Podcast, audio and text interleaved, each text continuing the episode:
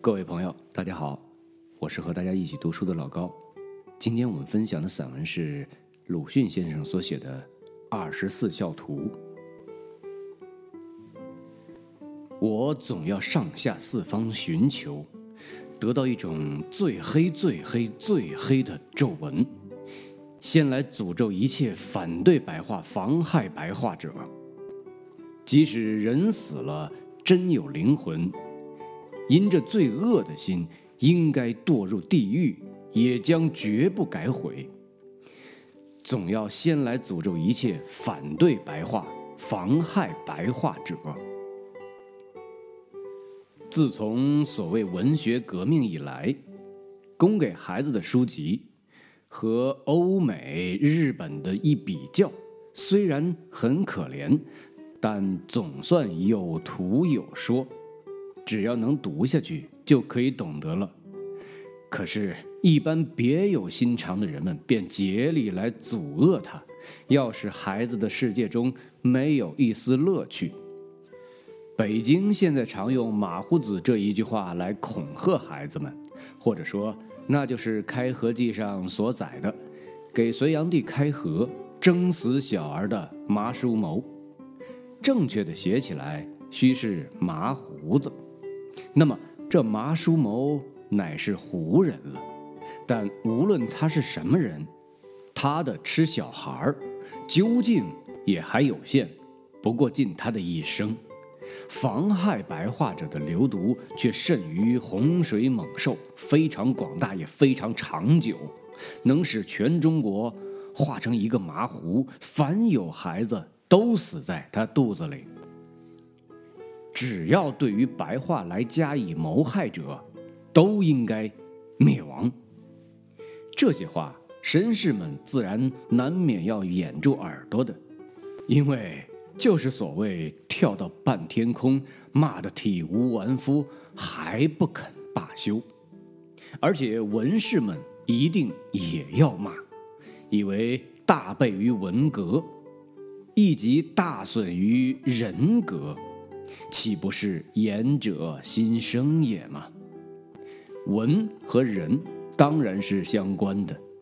虽然人间事本来千奇百怪，教授们中也有不尊敬作者的人格而不能不说他的小说好的特别种族，但这些我都不管，因为我幸而还没有爬上象牙之塔去。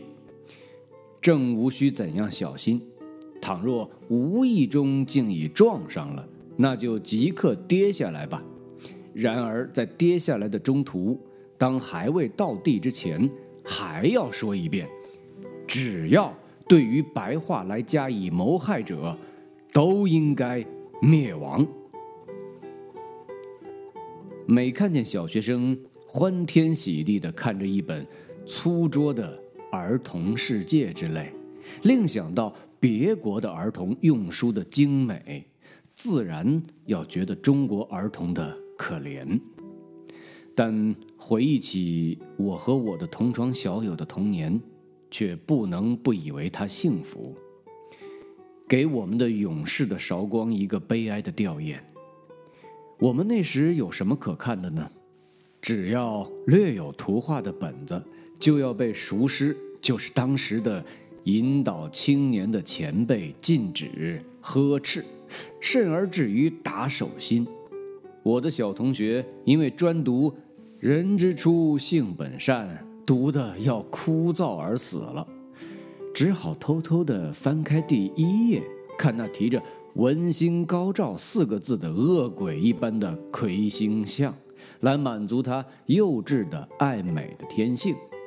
昨天看这个，今天也看这个，然而他们的眼睛里还闪出苏醒和欢喜的光辉来。在书塾以外，禁令可以比较的宽了，但这是说自己的事儿，个人大概不一样。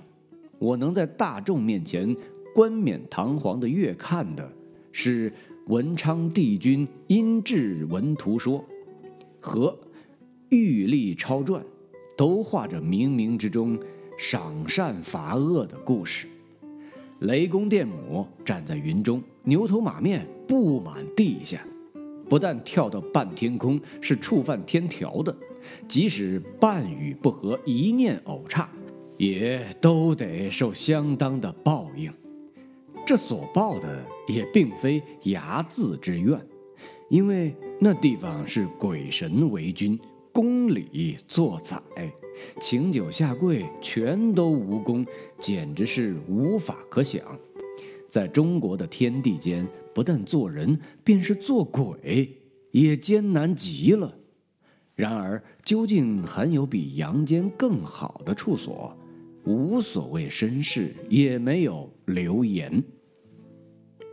阴间，倘要稳妥，是颂扬不得的，尤其是常常好弄笔墨的人。在现在的中国，流言的治下而又大谈言行一致的时候，前车可鉴。听说阿尔智拔托夫曾答一个少女质问说。唯有在人生的事实这本身中寻出欢喜者，可以活下去；倘若在那里什么也不见，他们其实倒不如死。于是乎，有一个叫做密哈罗夫的，寄信嘲骂他道：“所以我完全诚实的劝你自杀，来祸福你自己的生命，因为。”这第一是合于逻辑，第二是你的言语和行为不至于背驰。其实这论法就是谋杀，他就这样的在他的人生中寻出欢喜来。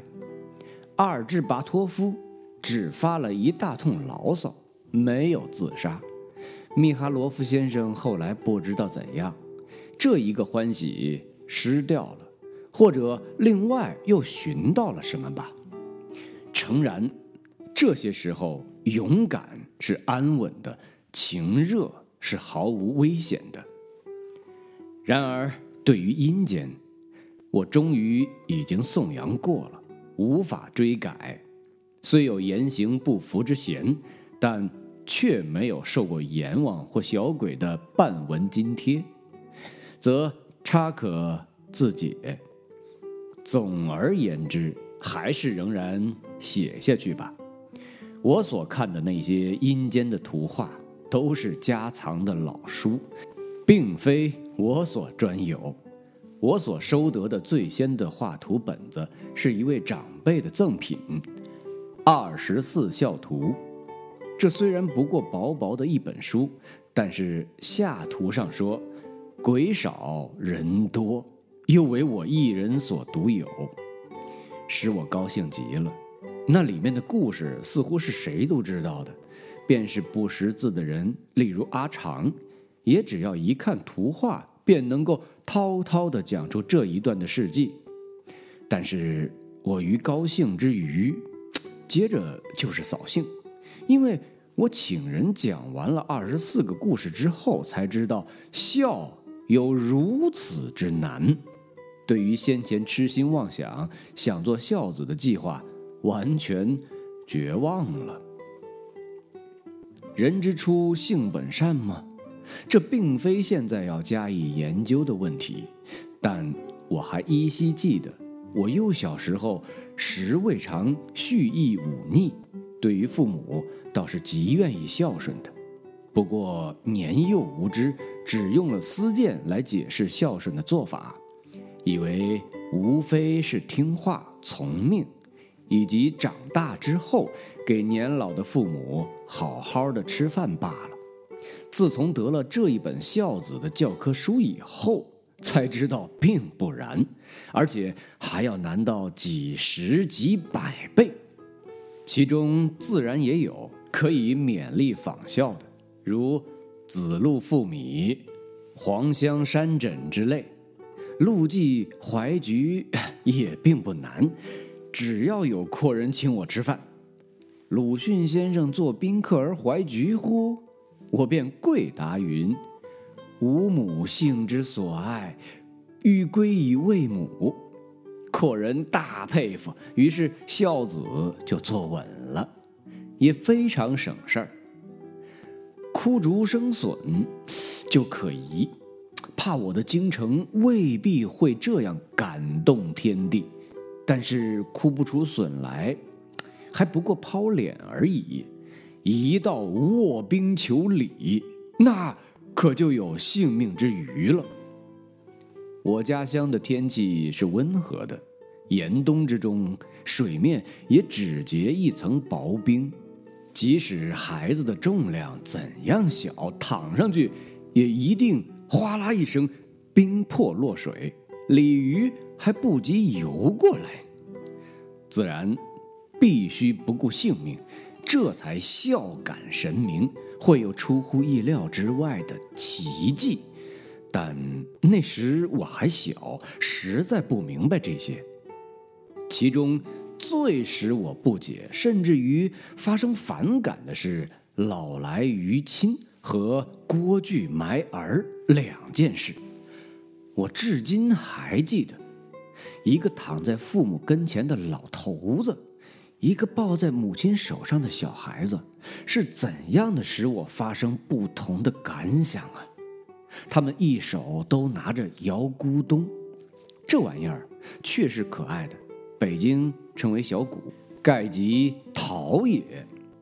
朱熹曰：“陶小鼓，两旁有耳，持其柄而摇之，则旁耳还自击，咕咚咕咚的响起来。然而这东西是不该拿在老来子手里的。”他应该扶一只拐杖啊！现在这模样，简直是装洋，侮辱了孩子。我没有再看第二回，一到这一页便急速的翻过去了。那时的二十四孝图早已不知去向了，目下所有的只是一本日本小田海鲜所画的本子。续老来子是云。行年七十，言不称老，常着五色斑斓之衣，为婴儿系于亲侧，又常取水上堂，炸跌铺地，作婴儿啼，以于亲意。大约旧本也差不多，而招我反感的便是炸跌。无论忤逆，无论孝顺，小孩子多不愿意诈作。听故事也不喜欢是谣言，这是凡有稍稍留心儿童心理的都知道的。然而在教古的书上一查，却还不至于如此虚伪。《诗绝寿·孝子传》云：“老来子常着斑斓之衣，为亲取饮，上堂脚跌，恐伤父母之心，将扑为婴儿啼。”教之今说，似稍近于人情，不知怎的，后之君子却一定要改得他炸起来，心里才能舒服。邓伯道弃子就职，想来也不过弃而已矣。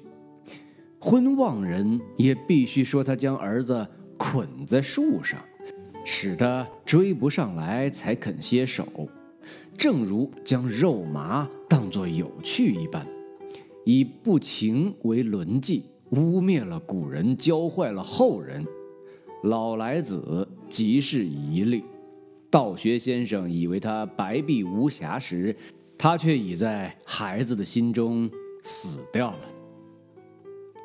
至于玩着摇咕咚的郭巨的儿子，却实在值得同情。他被抱在他母亲的胳膊上。高高兴兴地笑着，他的父亲却正在掘窟窿，要将他埋掉了。说明云：汉郭巨家贫，有子三岁，母常捡食与之。巨谓妻曰：“贫乏不能供母，子又分母之时，何埋此子？”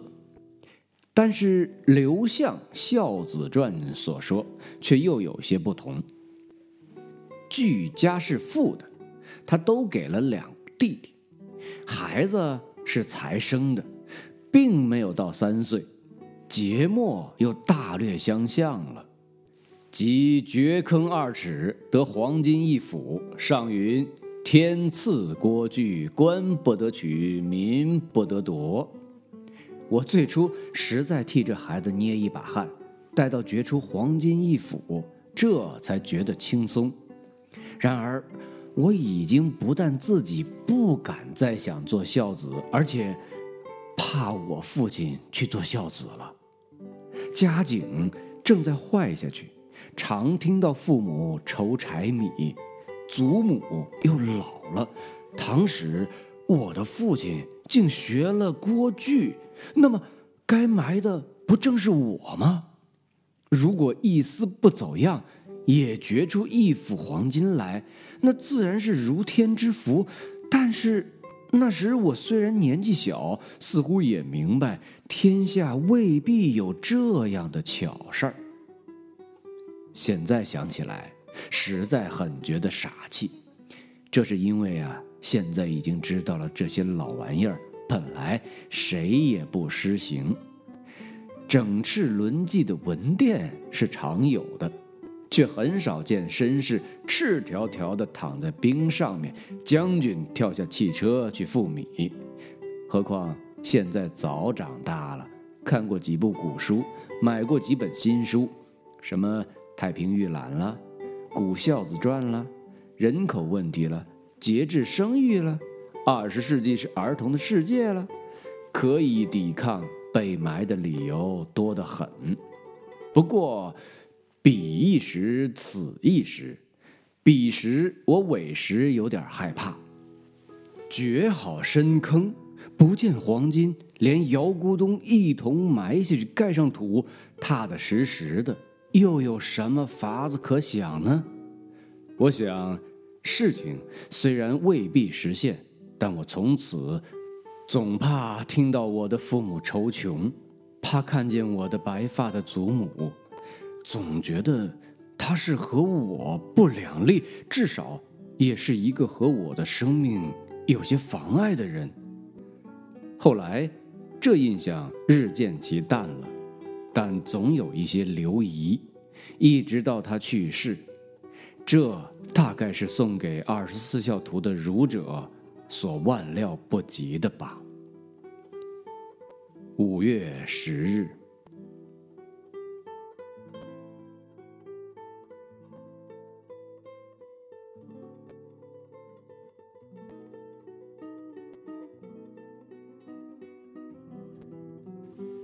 好的。